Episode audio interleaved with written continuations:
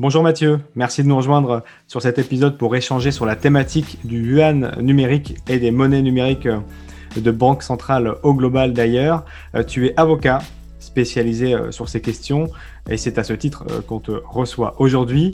Second passage d'ailleurs chez Cryptost après notre épisode sur la blockchain et l'intelligence artificielle qui est ton autre domaine d'expertise euh, et de prédilection. Euh, Mathieu, pour ceux qui n'ont pas eu l'occasion d'écouter justement ce premier épisode, et ils ont bien tort, euh, est-ce que tu peux te présenter en quelques mots, s'il te plaît? Bonjour Valentin, merci pour l'invitation, hein. ravi d'être sur Cryptost. Alors je m'appelle Mathieu suis, je suis avocat, j'ai cofondé un cabinet qui s'appelle Legal Brain, et par ailleurs je suis enseignant-chercheur en sciences de l'information et de la communication. Et j'ai pas mal travaillé sur, sur la Chine notamment dans le cadre de mon, doctorat que j'avais fait il y a quelques années. Alors Mathieu, aujourd'hui on va parler euh, du yuan numérique, donc voir les répercussions que pourrait avoir cette euh, monnaie numérique de banque centrale sur le monde. Qu'est-ce qui pourrait changer?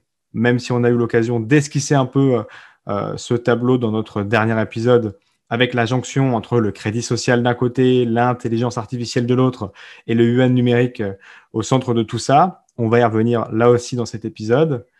Et on verra également euh, comment les autres puissances euh, se positionnent pour faire face à l'avancée de la Chine. Mais avant ça, un petit peu de contexte. Est-ce que tu peux nous rappeler ce qu'est une MNBC, une monnaie numérique de banque centrale euh, En quoi ça correspond concrètement? Alors, les MNBC, oui, bah, c'est un phénomène qu'on a vu apparaître.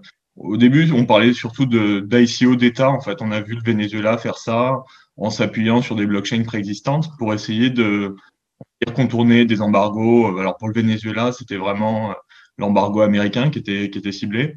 Donc pour eux, c'était un moyen de bah, d'adosser en fait leur monnaie qui était en, perte de valeur sur euh, leurs ressources, notamment le, pétrole, et euh, justement de faciliter des échanges avec d'autres partenaires internationaux en contournant en fait le, dollar. Et donc après, on a vu apparaître que ce soit des, des grandes, enfin des grands projets de GAFA euh, type euh, Libra, Diem, euh, donc le projet de Facebook, hein, de consortium, et à côté de ça, une vraie réflexion autour de monnaie numérique de banque centrale sur blockchain ou pas réellement sur blockchain, sur des registres plus ou moins distribués, mais ayant en fait une particularité, c'est de, au lieu d'être dans une logique de numérisation scripturale comme on peut avoir au niveau des banques commerciales, avoir un modèle qui réplique celui des, billets de banque ou des pièces, mais de manière numérique. Donc avec une logique un peu de d'unicité en fait et de, de transfert euh, d'un point à un point B, non pas simplement finalement euh, une équivalence comptable. Quoi. Voilà, donc c'est ça, et on en a vu apparaître dans différents pays. On a déjà un peu en cours avec dans les Bahamas, etc. Mais la Chine, parmi les, grands pays, les grandes puissances, euh, c'est vraiment, je pense, le, le, pays le plus avancé quoi, à ce niveau-là. Quel est l'intérêt euh, d'avoir ces euh, monnaies sous forme numérique pour les citoyens? Euh, il y a une certaine méfiance de la population sur ces technologies qui peuvent être intrusives, puisque les MNBC supplanteront le cash et seront extrêmement traçables, hein, clairement. est-ce que c'est une peur, cette peur de citoyen, est-ce que c'est une peur qui est justifiée à tes yeux? Oui, bah, comme on le voit par exemple sur, sur Bitcoin, hein, paradoxalement, Bitcoin a été aussi pensé pour être une monnaie euh, numérique, mais on a vu par exemple ce qui avait pu se passer dès que les personnes utilisaient un KYC pour sortir leur argent. Hein. On pense au cas de Silk Road où euh, bah, tout allait bien, enfin tout allait bien pour ces personnes qui faisaient cette économie-là un peu parallèle.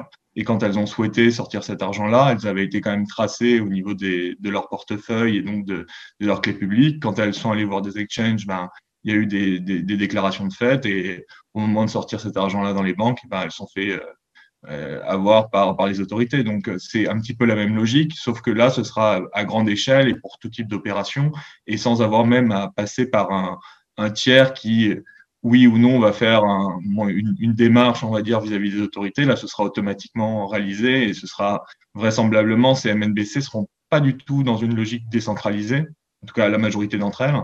Euh, ça va être vraiment des, outils centralisés où bah, il pourrait y avoir un gel des avoirs euh, si on s'aperçoit par exemple qu'une transaction a été faite euh, avec un objet illégal ou voilà.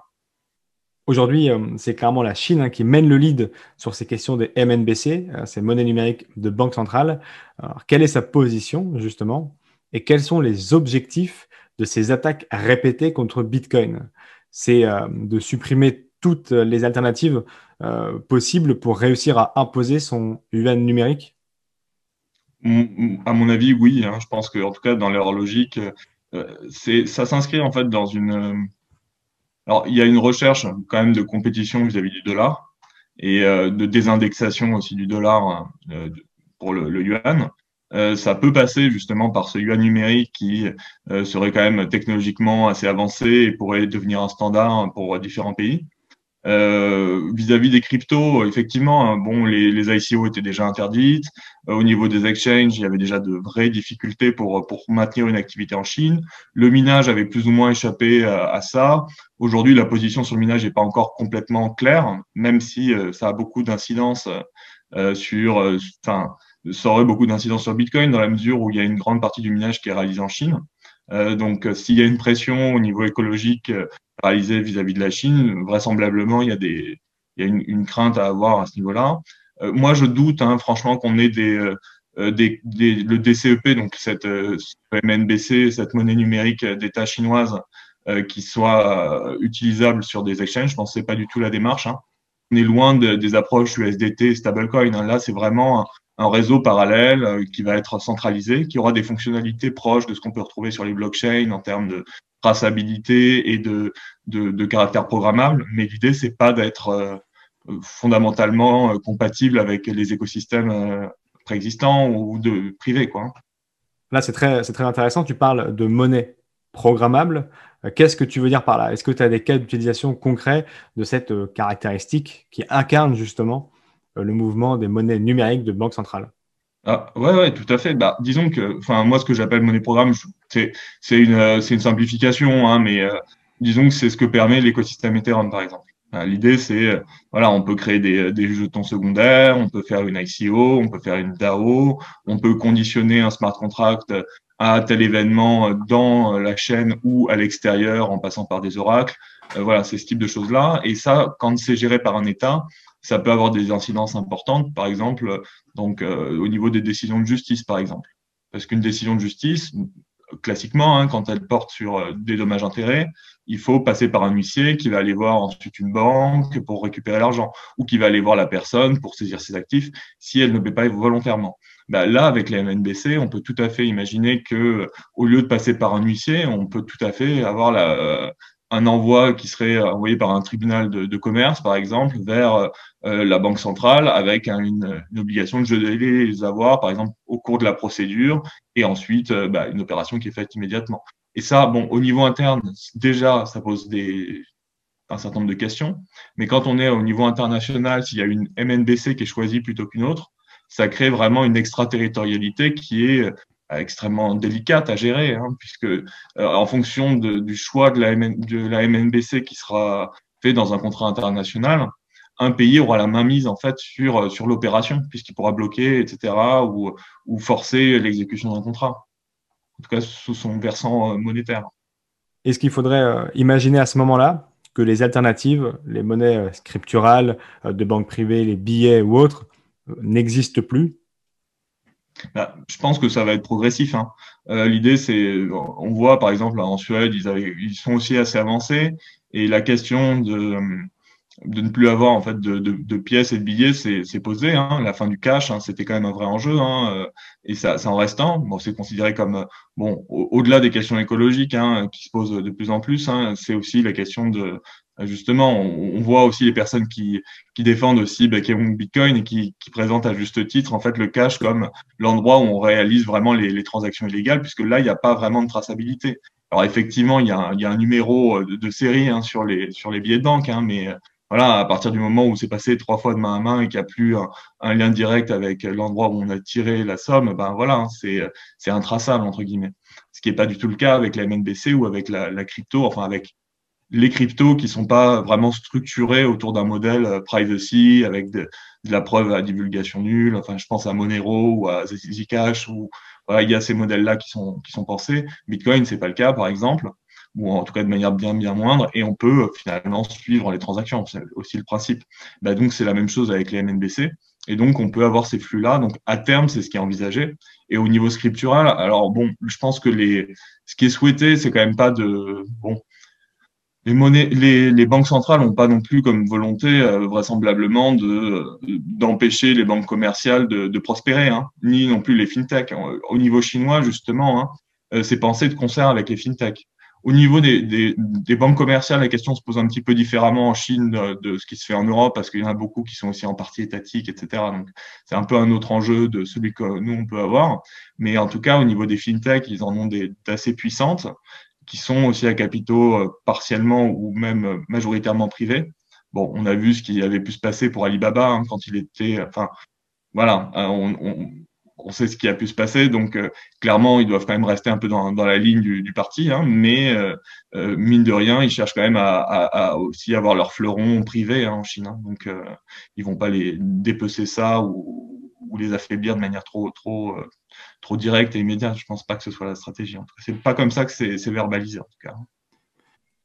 Et, comment ça prendrait forme? Les, citoyens auraient euh, tous un compte ouvert à la Banque Centrale Européenne, à la BCE, euh, avec un wallet ou un QR code sur son téléphone et on recevra son salaire dessus. Euh, et les banques privées à ce moment-là ne serviront que d'établissement de crédit.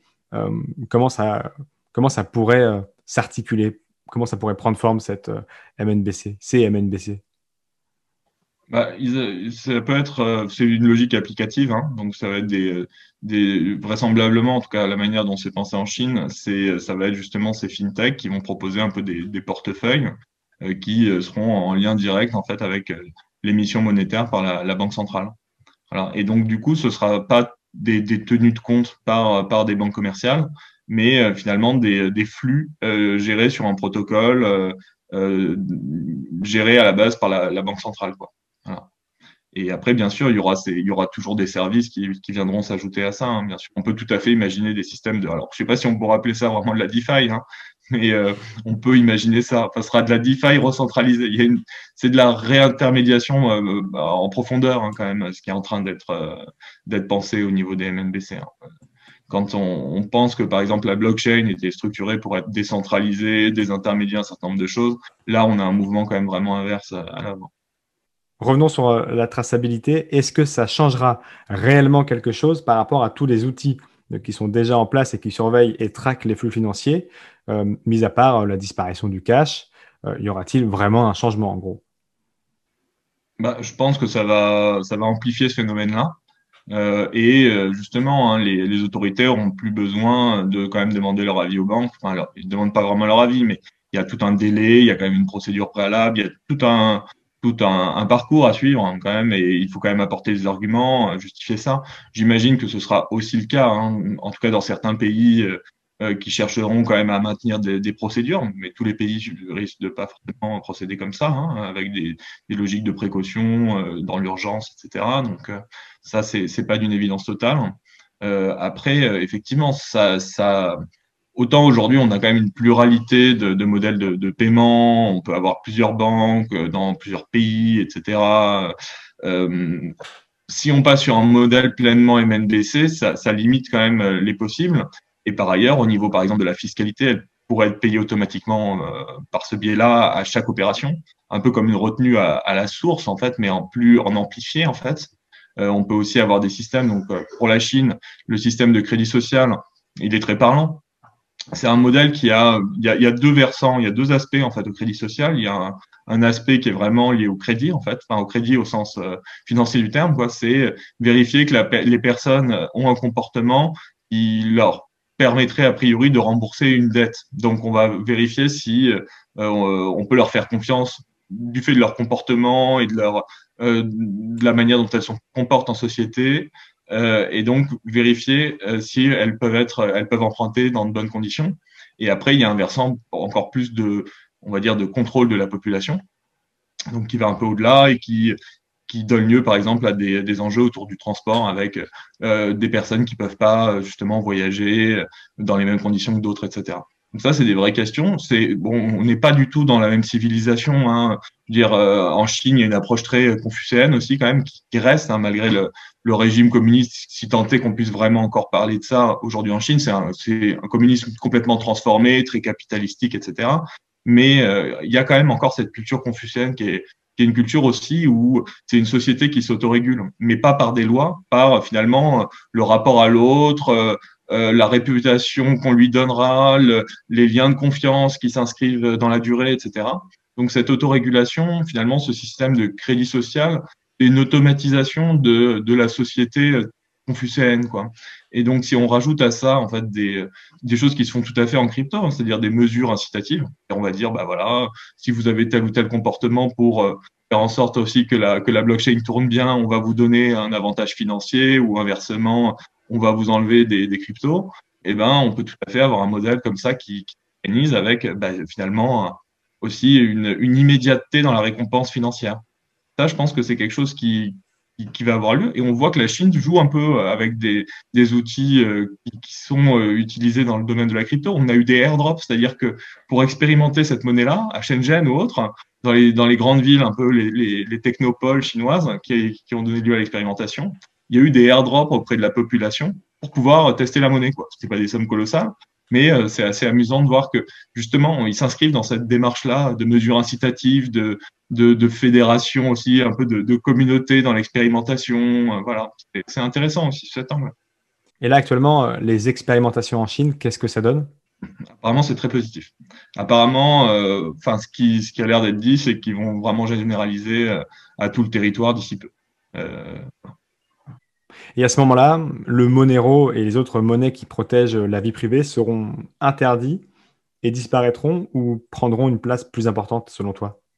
Euh, bah, Je pense que c'est les deux, en fait. C'est-à-dire que ça risque d'être interdit et ça risque d'avoir peut-être, euh, en tout cas, un usage pour. Euh, ça risque d'être une, des dernières zones de, de, liberté pour certaines personnes, en tout cas.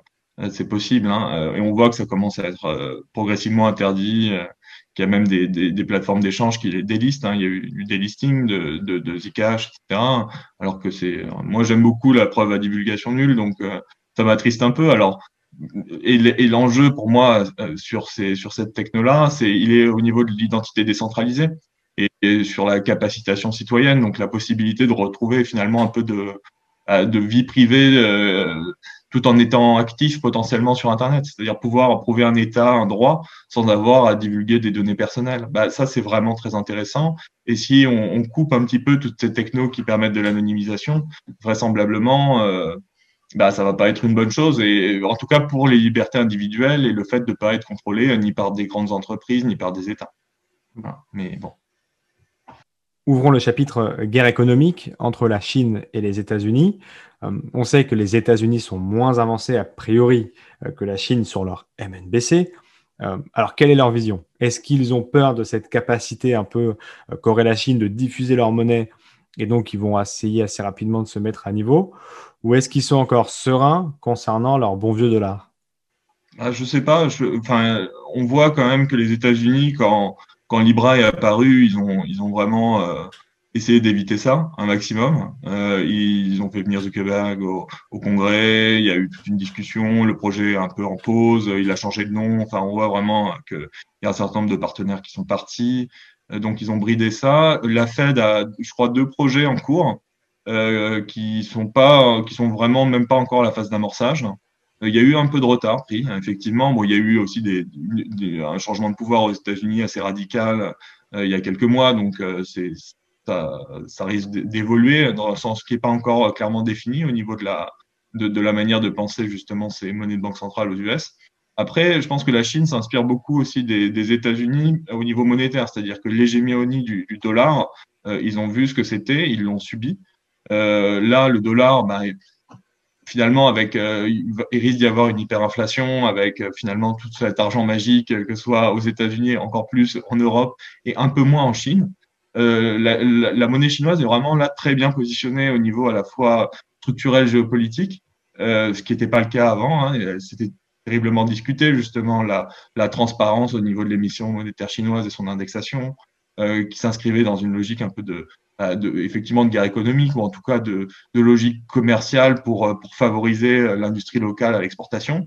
Et là, on voit que c'est un petit peu un positionnement différent, euh, vu que la crise a été très honnêtement mieux gérée euh, en Chine, notamment sous l'angle économique. Et donc, ça a des incidences positives. Et après, au niveau technologique, ils ont ce super outil euh, qui est bien plus avancé. Euh, après, le dollar, en fait, a été utilisé par les Américains dans différents On voit, par exemple, il y a un domaine qui est très intéressant, celui de l'extraterritorialité du droit. C'est-à-dire que quand on va libeller un contrat international en dollars, ça peut avoir des conséquences ensuite sur la compétence du juge américain pour traiter euh, l'affaire. On va avoir une personne euh, au Congo avec un Français et un, quelqu'un qui est, je sais pas, à Singapour. Et au final, le juge américain se reconnaîtra compétent parce que c'est le dollar qui a été utilisé, en fait. Et donc ça, bon, c'est quand même assez unique. Et ça permet, en fait, déjà de récupérer de l'argent dans ce contexte, hein, éventuellement, en mettant une sanction euh, pour non-conformité à telle ou telle loi. Et, euh, par ailleurs, ça, ça, permet d'avoir une vraie emprise, en fait, euh, sur le développement d'autres pays et sur les contrats internationaux bah, je pense que les monnaies numériques de banque centrale risquent de s'appuyer sur un peu cette jurisprudence américaine sur le, rattachement en fait euh, euh au dollar en droit international privé. Et donc, on peut être dans des situations où finalement euh, le choix de la MNBC va être un choix absolument structurant pour bah, saisir des sommes sur dans le cadre d'un contrat international avec une autre partie et euh, simplement en allant voir son état et en disant bah écoutez euh, moi je suis une grande entreprise de ce pays j'ai utilisé la MNBC locale j'ai réussi à négocier ça. Maintenant j'attends de vous qu'il y ait une, une saisie euh, sur sur le protocole des MNBC qui sont détenus par mon partenaire qui n'a pas exécuté le contrat. Et ça ça va être quand même vraiment enfin ça risque d'être très intense au niveau des négociations internationales autour de ça. Ça va commencer hein. Parce que contrairement à, l'Ethereum, par exemple, à l'Ether, euh, pour parler crypto, on peut roll-up la chaîne et faire ce qu'on veut, quoi. Ah, c'est sûr. Bah, c'est administré, hein, donc euh, c'est même pas du, euh, ouais, c'est même pas du proof of authority, c'est vraiment là, c'est c'est du des registres vaguement distribués, quoi. Ça ressemble, ça va même au-delà des blockchains privées interinstitutionnelles. Hein. C'est d'ailleurs, je pense vraisemblablement, en tout cas, la, la, DCEP, la monnaie numérique chinoise, euh, l'objectif au départ c'était de la faire sur une blockchain, mais apparemment euh, au niveau euh, du, nombre de transactions par seconde, ce qui était possible techniquement à l'heure actuelle au niveau de la blockchain n'était pas suffisant par rapport à leurs objectifs. Du coup, ils vont peut-être pas passer par une blockchain. Alors, il y aura vraiment des caractéristiques communes, hein, ça c'est sûr, notamment la programmabilité, la traçabilité, mais on ne devrait pas être sur une blockchain au sens strict au niveau que ce soit, bon, alors en blockchain, ça veut tout et rien dire, hein, mais euh, au niveau architectural décentralisé, la manière aussi de structurer euh, finalement les, les blocs et les transactions en les injectant et en les inscrivant finalement sur une chaîne qui peut pas être modifiée, etc. Ça n'a pas grand sens en plus quand on est sur une, une logique administrée d'avoir ça, c'est de la perte de, de, de, puissance de calcul aussi en partie. Il y a quelques mois, la Banque centrale européenne avait sondé les Européens hein, sur le format et la forme que pourrait prendre l'e-euro, euh, qui pourrait intervenir d'ici cinq ans a priori. Euh, quel est le regard des Européens et des institutions à ce sujet? Ben, Le risque, en fait, euh, au niveau européen, c'est qu'on ait à, à créer une, une, CBDC dans l'urgence, quoi. Euh, parce que si euh, la Chine commence à vraiment s'étendre euh, avec ça, notamment en Afrique, et à négocier ses contrats avec avec ça, et que c'est considéré comme tout à fait pertinent, efficace, et que ça, ça permet de remporter aussi des contrats et de mieux administrer ces contrats-là, et du coup de proposer aussi des, des taux d'intérêt plus bas, des choses comme ça. je pense que il va falloir, enfin, il y aura une pression pour pour accélérer. simplement Bon, euh, au niveau européen, clairement, il n'y a, pas encore vraiment cette volonté. La perspective, elle est à 4-5 ans. C'est tard. Euh, moi, j'avais répondu justement à l'enquête hein, euh, de, de, la BCE sur ça. Euh, il y avait des choses intéressantes. Euh, la question de l'anonymisation, justement, euh, était posée. Bon, ça reste un, voilà, ça reste quand même des questions assez assez vagues pour solliciter, on va dire, at large le public et la société civile. Hein. Donc, euh, ils en font ce qu'ils veulent de nos réponses. Par contre, la question de la programmabilité, qui est centrale, et c'est là qu'on les attend, n'était pas posée. Euh, alors que si on veut vraiment avoir euh, une monnaie numérique de banque centrale puissante, il faut qu'au niveau des, contrats intelligents, elle soit la plus pertinente. C'est là que se fera la différence aussi, hein, à l'international. Et après, en interne, on espère avoir de l'anonymisation. Mais ça, c'est facile à définir. Et bon, c'est presque une garantie aussi euh, démocratique. Alors, quand on parle de la Chine et du modèle confucéen, c'est une chose. Quand on parle de l'Europe, euh, on pense quand même aussi euh, aux droits de l'homme et, et à la question de la non-discrimination, aux enjeux aussi de vie privée. il y a RGPD pour protéger aussi nos, nos, données personnelles. On attend quand même que ce soit aligné avec ces valeurs-là.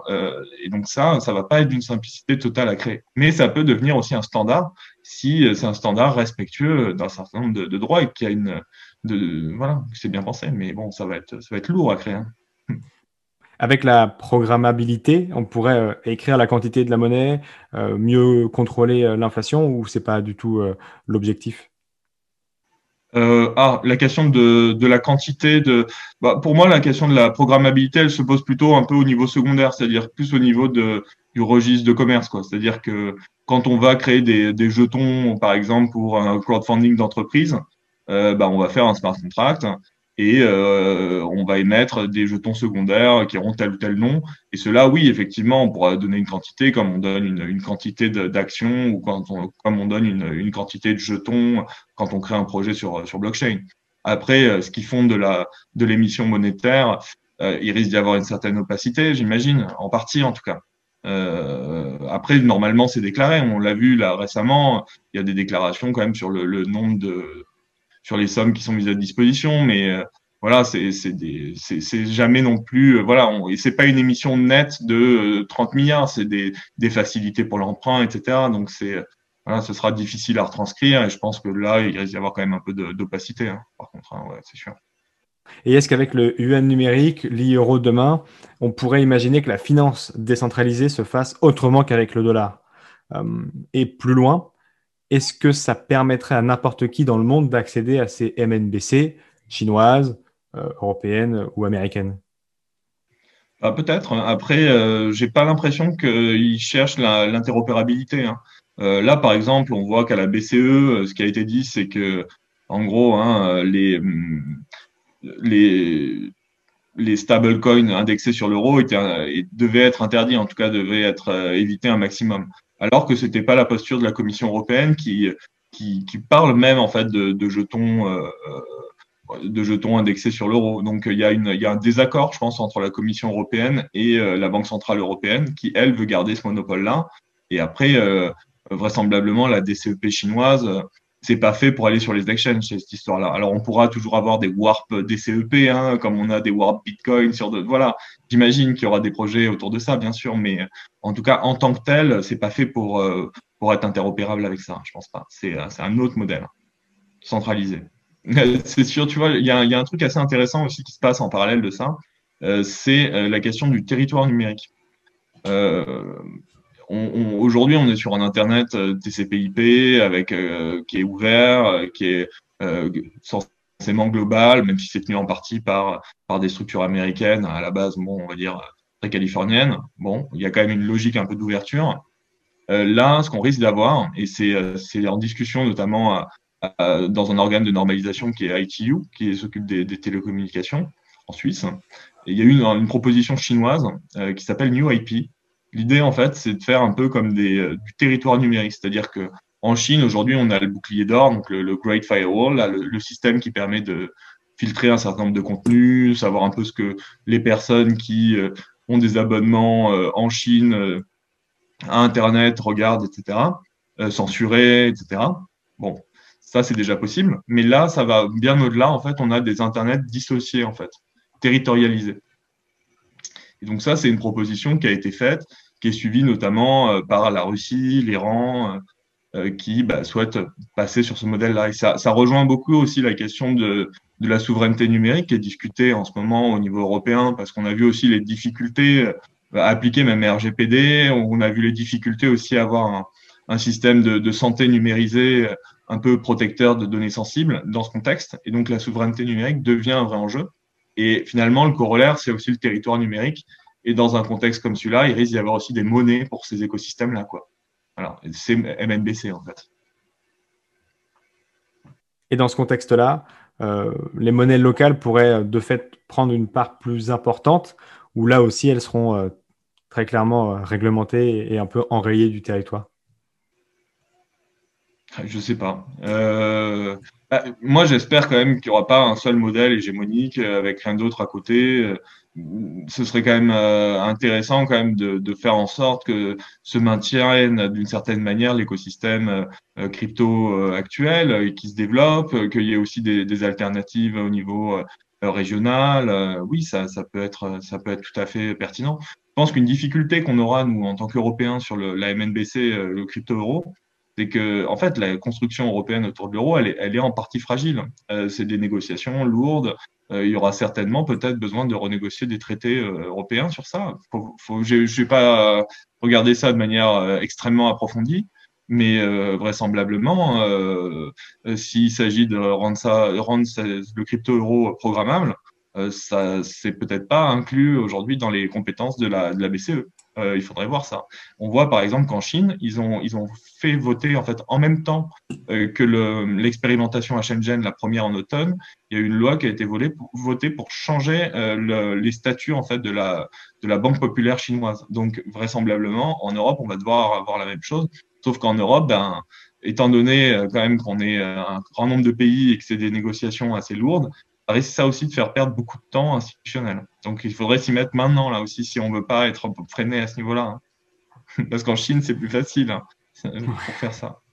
Pour aller euh, un petit peu plus loin d'un point de vue euh, droit international, euh, ça changerait aussi pas mal de choses, ces monnaies numériques de banque centrale? Tu as un truc assez classique euh, quand tu fais du droit international, c'est euh, des, des, traités bilatéraux d'investissement. C'est-à-dire que quand tu es euh, une boîte qui veut faire un investissement à l'étranger, monter un gros business, une usine clé en main, quelque chose comme ça dans un autre pays, soit il y a déjà un traité bilatéral qui a été négocié et qui te paraît convenable, soit tu vas aller voir en gros ton État, il aille négocier finalement un traité bilatéral d'investissement, parce que souvent c'est des gros investissements, avec ce pays pour rééquilibrer en fait les, les forces que quand tu vas dans un pays étranger, euh, ben il y a l'armée sur place potentiellement, tu peux te faire exproprier. Euh, il peut y avoir aussi une, une, loi fiscale qui est faite de manière extrêmement défavorable pour ces structures étrangères. Euh, il y a mille et une façons en fait de créer de l'expropriation directe ou indirecte. Et euh, donc ça, c'est réglé par un certain nombre de, de clauses dans ces traités-là, et euh, notamment des clauses autour des modalités de règlement des différends peuvent être internationales et généralement euh, au niveau de la Banque mondiale, il y a euh, tout un, modèle en fait de règlement des différends euh, pour les différents États et investisseurs.